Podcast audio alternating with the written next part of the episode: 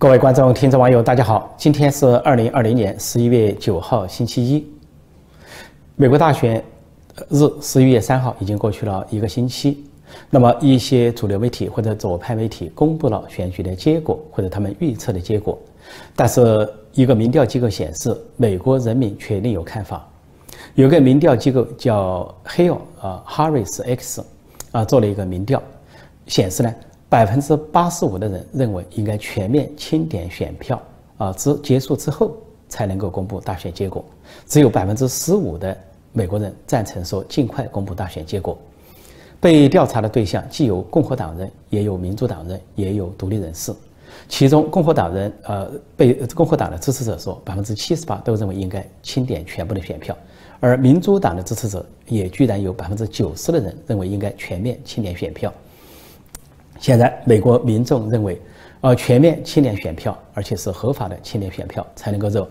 才能够让输赢两家心服口服，使大选的纷争能够平息。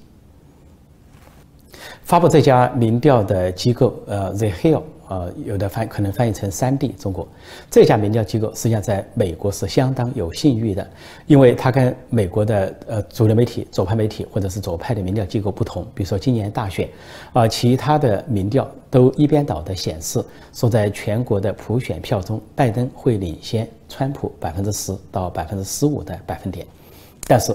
这个 The Hill 就是三 D 这个公司的民调却显示没那么多，说最多百分之三、百分之四，而且到越接近投票日，这个领先幅度越收窄到百分之三以内。事实上，大选投票结果现在所选显示的啊普选。普选人就是人投票，的确如这个三 D 公司所显示的那样，所以这个三 D 公司是少有几家民调比较客观而准确的公司之一。所以他这次所发布的美国人的印象，足以证明美国人民有耐心看到大选啊点票的全部结束。因为在五十个州，实际上很多州还没有结束，没有完全结束，尤其是一些有争议的州，在没有完全结束的情况下，由媒体单方面的发布选举结果，这显然啊不仅是啊不权威，而且是不够客观，似乎有一个舆论炒作啊，这个先声夺人，用媒体造成假象。既定事实这么一种动机在里边，啊，而且这些媒体完全不报道在大选后出现的一些纷争，有少数媒体报道，那么有些新媒体在报道，所以这项民调就显示美国人民有耐心要等到选票全部统计之后再做出大选的结论。而有关这次美国大选出现的问题和争议，现在有越来越多的事实和证据，可以说非常实锤。那么有一位女士叫 Sidney 啊 Powell 啊，中文大概翻译成叫雪莉·鲍威尔，她是一名大律师，她现在也加入了啊川普的律师团队之一。那么他昨天在福克斯新闻电视台就爆料啊，爆料说有一个选举的系统啊，计算机系统或者软件系统叫 Dominion Voting System。啊，多米尼投票系统不断出故障，而出故障的结果居然就会把投到川普的票转移到拜登头上，而这个转移达百分之三，百分之三是个很大的数字，足以扭转很多摇摆州的投票结果。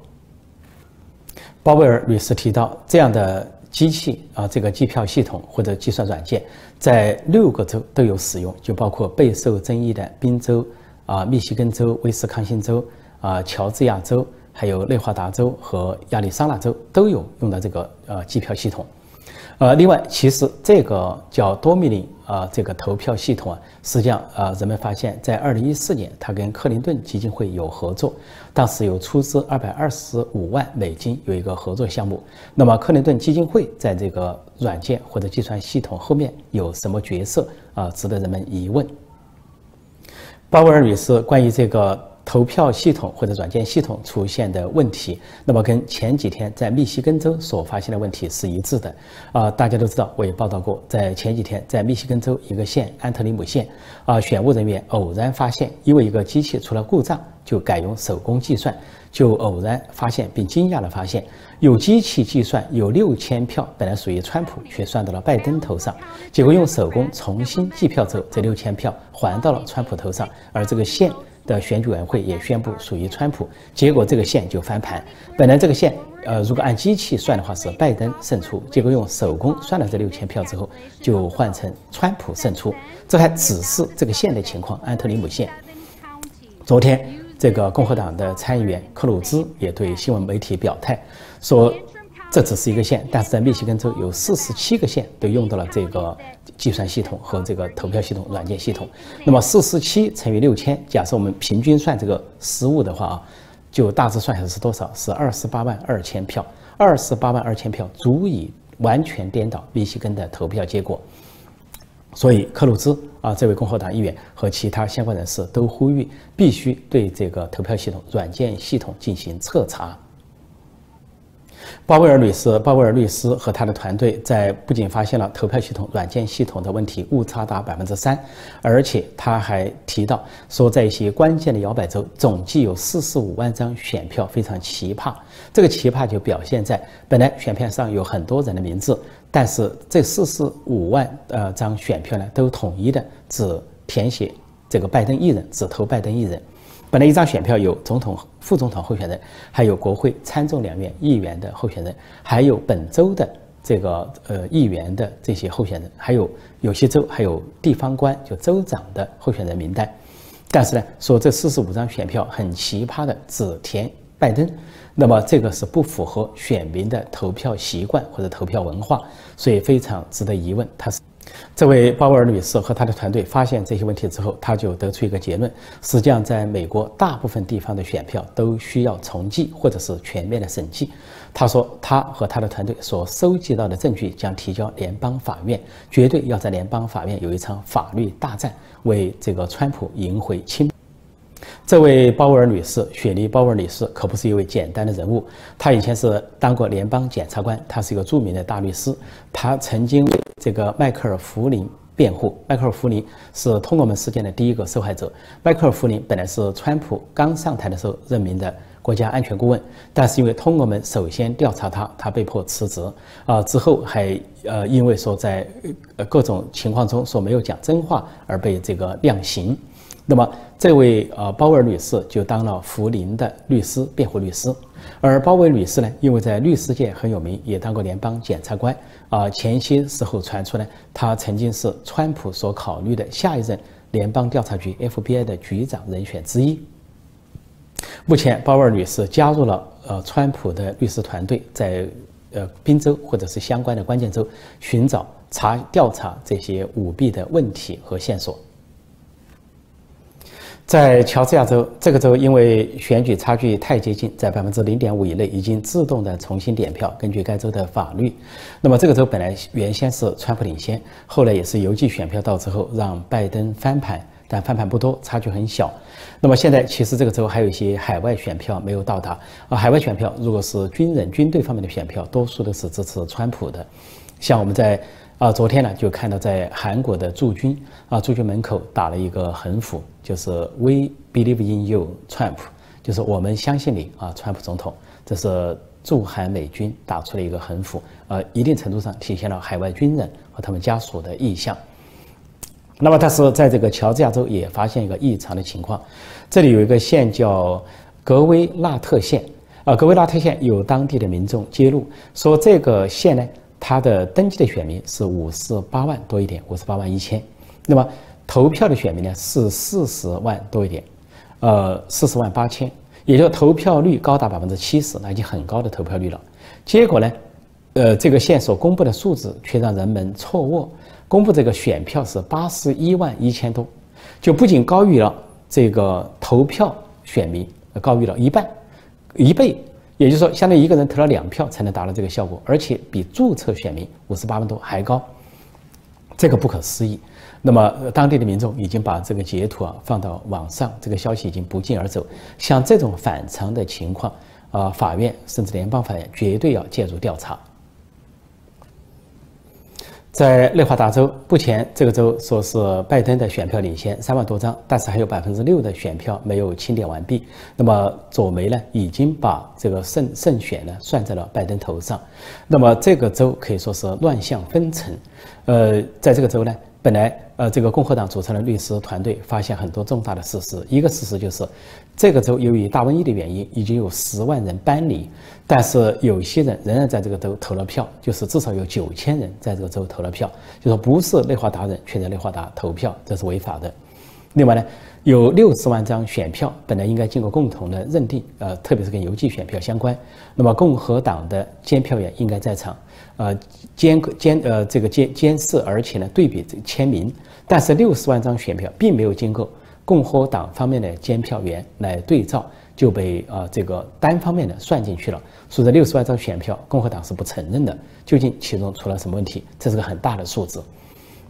另外，这个内华达州呢，啊还有呃监票员，呃共和党的监票员直接发现的。啊，直接发现了舞弊情况，比如说有一位华裔的女士，她姓刘，她是一位律师，她这次是共和党的监票员之一。她十月下旬呢，在呃一个呃这个内华达州的一个县叫克拉克县呢，啊工作了一个星期，那么做这个监票的工作。之后呢，她在上个周末前两天，十一月七号、八号又回到那里继续的监票，因为点票还没有结束，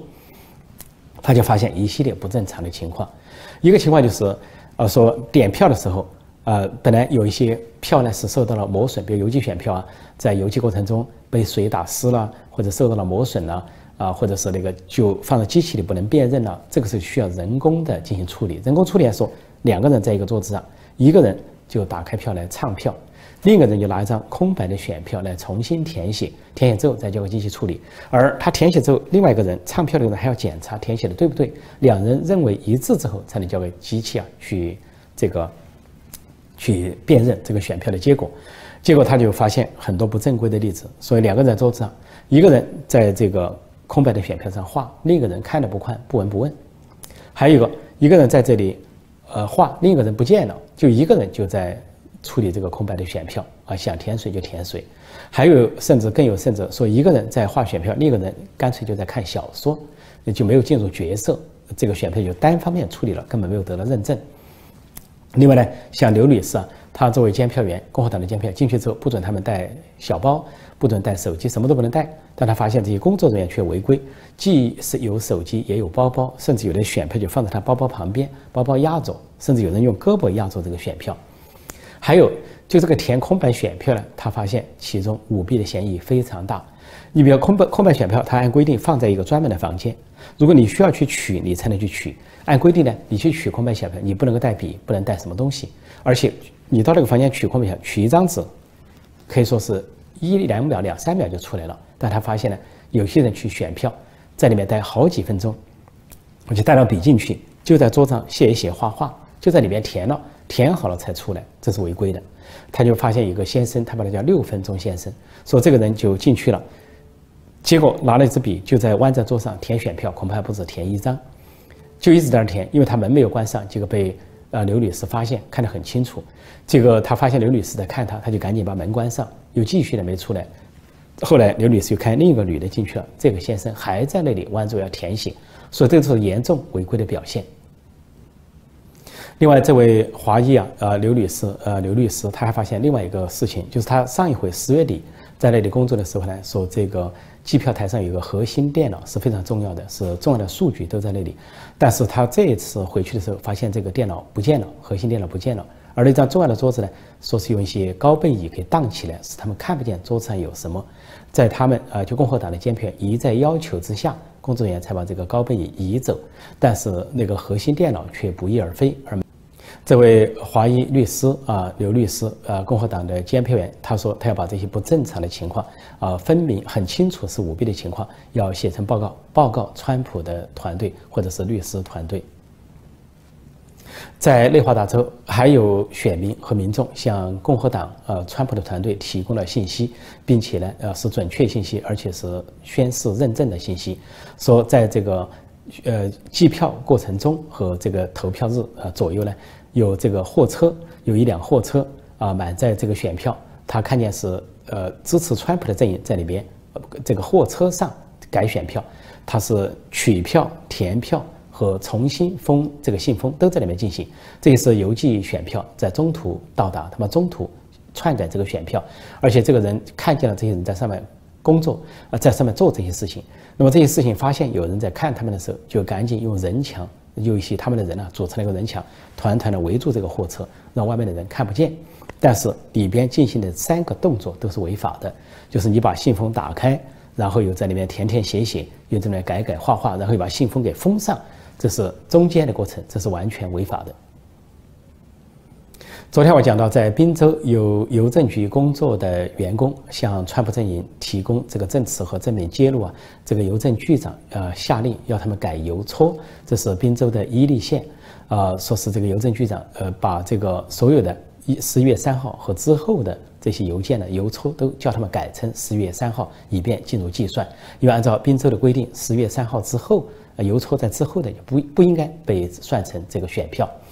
那么现在在。密西根州也发现了同样的情况，在密西根州的底特律市，一般城市地带都是民主党的支持者多一些。同样是有邮政局的员工通过内线揭露了他们的邮政局长给他们下令是同样的下令改邮戳，所以改邮戳这就是选举欺诈，而且是涉及到相关的一些刑事犯罪。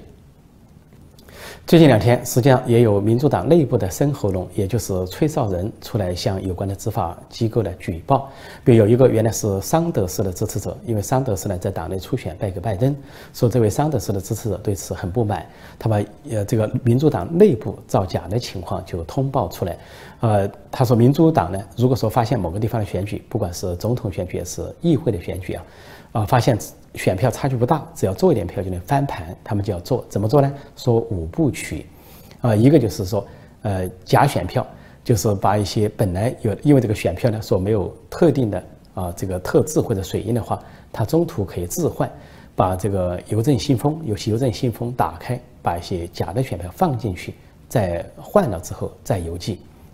还有一个呢，就是中途拦截，说有些民主党人如果在共和党支持者比较多的据点工作，就知道大多数的选票是给共和党人的。那么中途呢，拿到邮政选票就扔掉，扔掉了，反正多数都是共和党的。啊，再一个就说是以帮助老人为名，所以有的民主党的支持者就当护士啊，去帮助老人。老人有投票意向，但是呢却老眼昏花，这个搞不清楚，这些护士就帮他填写啊，然后邮寄，这些老人的选票就糊里糊涂就出去了。还有人就冒充选民。就有些在美国有人有投票资格，比如是美国公民；有的人没有投票资格，但是民主党的一些人去支持者去冒充啊，就是把这些人的这个人名呢、地址啊记住。比如在宾夕法尼亚州，啊，大多数地方不需要出示出示你的身份证明，其实纽约州也是这样，不需要出示你的身份证、驾照，那么很容易被冒充、冒名顶替，甚至可以冒人签字。那最后一招就是贿赂选民了，局部的贿赂选民。比如说这个崔尚子就举例说这个。呃，彭博就是 Bloomberg 这个当过纽约三任市长的这个人啊，这个啊迈克尔彭博，他有个彭博通讯社，他这个人是亲中亲共的，而且他这次呢选举中出大钱，他纽约首富出大钱帮拜登阵营好几次大出血出大钱。那么他在选第三任纽约市长的时候，就这个内部人就吹哨说，实际上他有买票，每一票是一百七十四美元，把一些。呃，有投票意向、有犹豫不决的人的票买下来，然后让别人去代他们填写选票。实际上，在昨天直播中，我提到一个细节，就是伊利诺伊州的州长，民主党人的州长啊，前州长，他就说过一句话，或者不小心说漏嘴说过一句话，说这个选举舞弊或者选举欺诈对民民主党是家常便饭啊。他说他们有这个传统，而实际上，这个州的前民主党州长和前民主党的。呃，议长现在都在坐牢，就是因为选举欺诈而坐牢被定罪。由于这次的大选就是二零二零年度的美国大选存在这么多的问题，这么多的乱象啊，这么多的欺诈行为，现在在被陆续的收集中，没有得到解决。那么现在要说美国大选已经结束有定论，那为时过早。这是媒体，尤其是左媒的一厢情愿的宣告。而那么昨天我提到一个媒体叫 Newsmax，是最近啊。吸引了很多点击率的一个新媒体，啊，Newsmax 呢，呃，它是可以说是在相当重要的媒体中，啊，它坚持不宣布谁是胜利者，要坚持等到点票合法点票完全结束。那么它呢，今天发表了一个社评，啊，这个社评说，唐纳德·川普仍然有可能赢得选举，它有个具体的计算。他说阿拉斯加州有三个三票选举人票有三票，那么阿拉斯加州目前计票到一半啊，或者是更多的时候都是川普领先，而领先是一半以上。说阿拉斯加州的三票肯定属于川普，但是左派媒体不去算到川普头上。左派媒体一旦某个州拜登领先，哪怕细微领先，马上算到拜登头上，让拜登的选举人票上去，给外界一个造成一个错觉，拜登已经赢了。但是如果那个州属于川普呢？哪怕已经成定局，他都不给算上去，把川普的选举人票始终停留在二百一十四票。好，加上阿拉斯加这三票是二百一十七，还有北卡州，北卡州川普一直是稳定领先，现在还领先七万五千多票，基本是定局的情况下，尽管还没有完全结束，但是左派媒体也不算，不把北卡算在川普头上。如果北卡州有十五票再算进来的话，那么这个川普的选票就达呃选举人票达到二百三十二张。然后就是亚利桑那州，亚利桑那州本来历史上是个红色州，这次居然翻盘成蓝色州，啊，本来在计票过程中说是，啊，拜登，呃，这个后来领先川普是领先三万多，但现在这个领先幅度继续收窄，现在领先一万多票，但这个州还有十万多票没有统计完毕，那川普有可能在这个州翻盘，如果这个州翻盘，就加十一，二百三十二加十一就成了啊，这个二百四十三票。接下来就是乔治亚州，乔治亚州呢，是因为差距太小，自动进入重新计票，还有海外票没来，是偏向于川普的。那么差距呢？拜登跟川普的差距只有百分之零点五之内，就是拜登领先川普只有八千四百票。如如果川普在乔治亚州翻盘，加上乔治亚州的十六票，那就达到二百五十九票。那么接下来就是威斯康星州，威斯康星州因为差距太细微，也是百分之零点五以内，也自动进入重新计票。如果威斯康星州翻盘的话，这个州有十张选举人票，算到川普头上是就是二百六十九张，那就差一张达到选举人的门槛，呃，选举人票的门槛二百七十。到关键的是宾州，宾夕法尼亚州。那宾夕法尼亚州呢，本来川普先领先，后来随着邮寄选票和后来半夜。呃，这个停止计票又突然计票，啊，这个拜登选票大增，啊，目前说拜登在宾州啊是领先川普啊三万多张，呃，但是宾州本来就有法律诉讼，最后最高法院的大法官叫阿利托，阿利托已经下令，啊，宾州必须把十一月三号晚上八点之后的选票分开另放，啊，如果要计的话另计，呃，如果不计的话就到此为止。但是宾州的州州务卿。就是管选举的州务卿居然不执行，仍然把十月三号，呃，晚上八点之后的选票在计算在内，这样算成了拜登在领先。如果宾州的法律诉讼最后对川普有利的话，那宾州这二十票至关重要的二十票就应该属于川普。如果把二十票选过来，那么川普就会达到二百八十九张选举人票。所以这个媒体 Newsmax，呃，就在社评中说，如果进行重新的。这个计算或者是官司啊进行重新的处理的话，川普后来居上或者说翻盘或者赢得选举，并不是没有可能。这也就是这家媒体 Newsmax 现在啊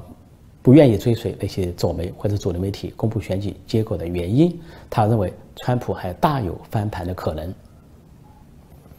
拜登在十月七号晚上发表的所谓胜选演说中说，需要团结。说这个对立的一面，支持特朗普的一面，支持川普的一面，不是敌人，而都是美国人，需要团结。这个话没错，说得很对。但是作为团结、消除分裂、消除纷争的第一步，是要让人心服口服。也就是说，美国的大选必须在民主和法治的轨道上运行。如果民主的过程已经结束了，投票那就进入法治的轨道。如果有法律诉讼，各州法院应该要做出裁决。如果各州的法院裁决，呃，未能让双方阵营。服气的话，就应该继续上诉到最高法院、联邦法院来裁决。